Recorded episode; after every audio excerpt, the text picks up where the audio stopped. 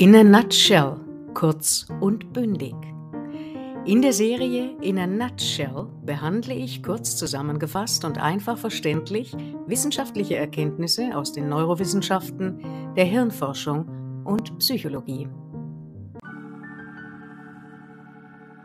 Die Hirnforschung ist eine relativ junge Wissenschaft, da erst durch die Entwicklung moderner Technologie vor einigen Jahrzehnten ein Blick ins menschliche Gehirn möglich wurde. Erst durch die Entwicklung von zuverlässigen Elektroenzephalographien, kurz EEGs genannt, konnten Neurowissenschaftler Aufschlüsse über die Prozesse im Gehirn ziehen. Bereits mit Mitte 30 besteht 95 Prozent unserer Identität aus erinnerten Verhaltensmustern, erinnerten emotionalen Reaktionen, unterbewussten Konditionierungen und dazu kommen noch Glaubenssätze und Denkweisen. Alles wunderbar, solange wir positive Gedanken haben. Leider neigt der Mensch dazu, die negativen Erlebnisse zu rekapitulieren und damit die immer gleichen negativen Emotionen zu erleben.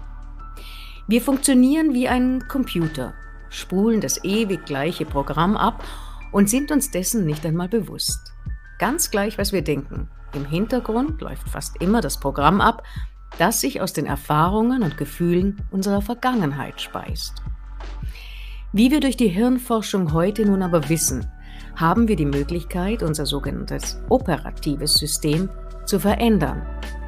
Hirnscan-Experimente, wie sie zum Beispiel Dr. Tanja Singer, die international bekannte deutsche Neurowissenschaftlerin und Psychologin, durchgeführt hat, beweisen dies.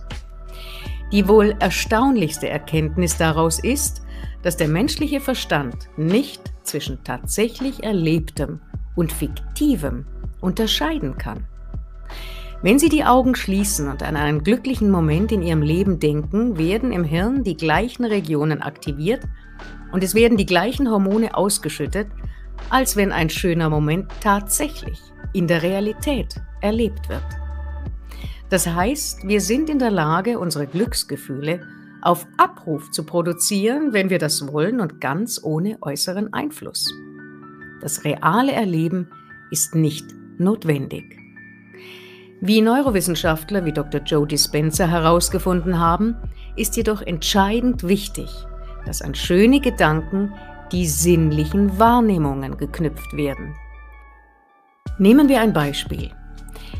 Wenn Sie an einen glücklichen Moment, wie zum Beispiel während einer Wanderung in den Bergen denken, dann holen Sie die Erinnerung hervor, wie die Bergluft riecht, wie sich die Sonne auf Ihrem Gesicht angefühlt hat Hören Sie die Schreie der Bergvögel, die über Ihnen kreisen, und fühlen Sie den Fels unter Ihren Füßen.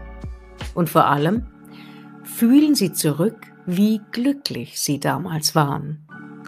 Das Gehirn schüttet umgehend den gleichen chemischen Cocktail aus, der einst produziert wurde. Auf Hirnscans zeigen sich dann deutlich die aktivierten Hirnregionen. Denken Sie sich also glücklich, wann immer Sie wollen und wo immer Sie wollen.